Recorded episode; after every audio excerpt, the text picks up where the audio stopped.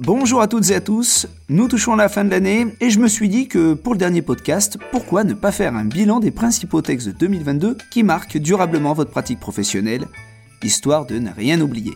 Allez, c'est parti On commence avec les mesures relatives à l'égalité professionnelle et économique, et je pense en particulier au décret du 25 février et à celui du 26 avril. Concernant les indicateurs, dans les entreprises d'au moins 50 salariés, l'employeur doit publier chaque année l'ensemble des indicateurs relatifs aux écarts de rémunération entre les femmes et les hommes au plus tard le 1er mars. Le niveau et le résultat obtenus pour chaque indicateur sont publiés et mis à jour chaque année, au plus tard le 31 décembre, sur le site internet du ministère chargé du travail. Concernant les éventuelles mesures correctives à mettre en place, il faut distinguer deux cas. Premier cas, lorsque le niveau de résultat de l'index est inférieur à 75 points. Dans cette situation, l'employeur doit publier, par une communication externe et au sein de l'entreprise, les mesures de correction. Autrement dit, ces mesures, et le cas échéant celles de rattrapage salarial, doivent être publiées sur le site internet de l'entreprise, sur la même page que le niveau de résultat et les résultats des indicateurs. L'employeur doit également les porter à la connaissance des salariés par tout moyen. Second cas, lorsque le niveau de résultat de l'index est inférieur à 85 points. Dans cette hypothèse, l'employeur doit fixer et publier les objectifs de progression pour chaque indicateur pour lequel la note maximale n'a pas été atteinte. Ils doivent eux aussi être publiés sur le site internet de l'entreprise, sur la même page que le niveau de résultat et les résultats des indicateurs. À défaut de site internet, eh l'employeur doit les porter à la connaissance des salariés par tout moyen. Point important, les mesures de correction envisagées ou déjà mises en œuvre, les objectifs de progression de chacun des indicateurs, ainsi que les modalités de publication de ces mesures et de ces objectifs doivent être transmis au service du ministère chargé du travail selon la procédure de télédéclaration. Attention, à noter que toutes ces informations doivent également être mises à la disposition des membres du CSE dans le cadre de la base de données économiques et sociales et environnementales. Pour terminer, je vous rappelle que dans les entreprises d'au moins 1000 salariés, la proportion de personnes de chaque sexe au sein des instances dirigeantes devra atteindre 30% au 1er mars 2026 et 40% au 1er mars 2029. Vous vous souvenez sans doute peut-être du décret du 18 mars portant notamment sur le document unique d'évaluation des risques professionnels, le DUERP. Il a supprimé, je vous le rappelle, l'obligation de mise à jour annuelle du document pour les entreprises de moins de 11 salariés. En revanche, celle-ci reste obligatoire pour les entreprises d'au moins 11 salariés. Autre nuance à noter, le document unique d'évaluation des risques professionnels doit conduire à mettre en place, particulier des actions de prévention à chaque mise à jour, mais uniquement si cela est nécessaire. Pour mémoire, rappelez-vous bien que les entreprises devront déposer sur un portail numérique chaque version de leur document unique à compter du 1er juillet 2023 pour les entreprises d'au moins 150 salariés et du 1er juillet 2024 pour les autres. Pour celles et ceux qui le reçoivent, vous pouvez consulter notre revue Barthélémag de mars et mai 2022 sur ces sujets. Vous le savez, la loi du 22 août 2021 portant lutte contre le dérèglement climatique et le renforcement de la résilience face à ses effets impose d'informer le CSE, dans les entreprises d'au moins 50 salariés, des conséquences environnementales de l'activité de l'entreprise à l'occasion des trois grandes consultations récurrentes. Eh bien, le 28 avril, un décret est venu préciser le contenu des informations environnementales à remettre aux membres du CSE au travers de la base de données économiques et sociales et environnementales.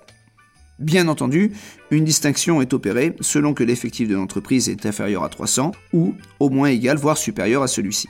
Vous l'avez sans doute vu, le contenu réglementaire de la B2SE est très dense. Je ne suis pas certain que les informations qui y figurent soient utiles et pertinentes pour les partenaires sociaux.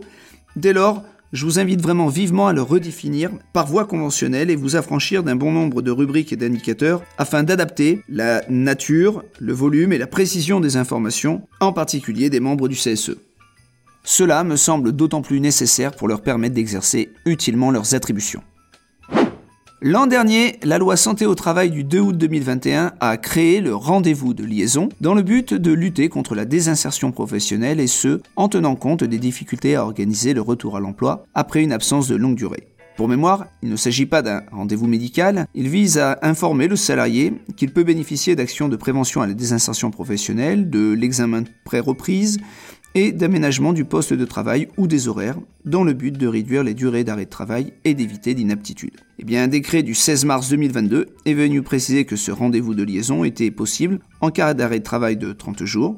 Ce texte a également apporté des précisions sur le projet de transition professionnelle ainsi que l'essai encadré, qui, je vous le rappelle, permet à un salarié d'évaluer pendant son arrêt de travail, au sein de son entreprise ou d'une autre d'ailleurs, la compatibilité d'un poste de travail avec son état de santé. Il peut effectuer cet essai pendant 14 jours, qui sera renouvelable une fois. En fin d'année, le décret du 3 octobre relatif aux procédures de recueil et de traitement des signalements émis par les lanceurs d'alerte est venu apporter des précisions sur les modalités d'établissement des procédures internes de recueil et de traitement des signalements, ainsi que des procédures de recueil et de traitement des signalements adressées aux autorités externes compétentes. Désormais, un lanceur d'alerte peut choisir de faire son signalement en utilisant, comme il le souhaite, la voie interne ou bien directement la voie externe. Si vous avez été amené à établir ces procédures au sein de votre entreprise, je vous rappelle que votre règlement intérieur doit aussi mentionner l'existence du dispositif de protection des lanceurs d'alerte. Si vous ne l'avez pas encore modifié, pensez donc à le faire. Nous terminons avec la loi Marché du travail et plein emploi qui a été publiée le 22 décembre et qui, je le précise, a été validée par le Conseil constitutionnel. Dans les grandes lignes, elle comporte plusieurs dispositions portant sur euh, l'assurance chômage, comme la prolongation de la période de carence, l'instauration d'une contracyclicité ou bien les effets du refus d'un CDI par un titulaire d'un contrat court. A noter que le dispositif de VAE a également été impacté. Enfin, dernière mesure qui a fait beaucoup parler d'elle, l'instauration d'une procédure de présomption de démission en cas d'abandon de poste. Alors je ne vais pas revenir en détail sur euh, ce dispositif, néanmoins, je tiens à partager avec vous certaines questions qui ont été posées à notre conseil scientifique. Première question, pourra-t-on continuer malgré le dispositif de la présomption de démission à notifier un licenciement pour faute grave? Eh bien, sur ce point, il n'y a rien dans la rédaction du nouvel article L 1237-1-1 du Code du travail qui permet de penser que le dispositif de la présomption de démission exclurait la possibilité pour l'employeur de notifier un licenciement pour faute grave.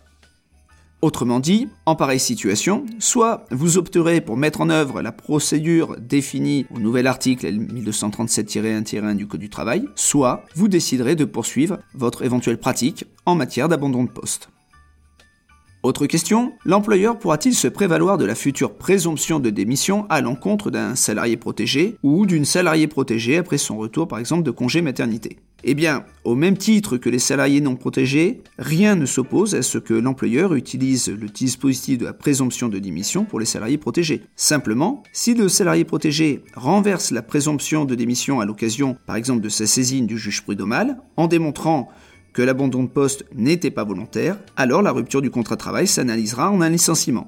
Le raisonnement retenu par la jurisprudence pour la prise d'acte d'un salarié protégé sera donc transposé ici à l'hypothèse du renversement de la présomption de démission par le salarié protégé. D'ailleurs, l'analogie avec le régime de la prise d'acte résulte directement du nouvel article L 1237-1-1 du Code du travail qui laisse au bureau de jugement un mois pour statuer sur la demande du salarié. Troisième question, qu'en est-il du préavis de démission non exécuté? En cas de présomption de démission, le préavis, on est d'accord, sera vraisemblablement pas exécuté. En cas de litige prud'homal initié par le salarié, en vue de renverser la présomption, il appartiendra alors à l'employeur de solliciter ce qu'on appelle une demande reconventionnelle au salarié, comme en matière de prise d'acte, une somme forfaitaire qui correspondra au montant de l'indemnité de préavis de démission non exécutée. Voilà quelques questions auxquelles nous avons pu répondre, mais bon, aucun doute que d'autres se poseront dans votre pratique et si vous souhaitez me les communiquer, n'hésitez pas.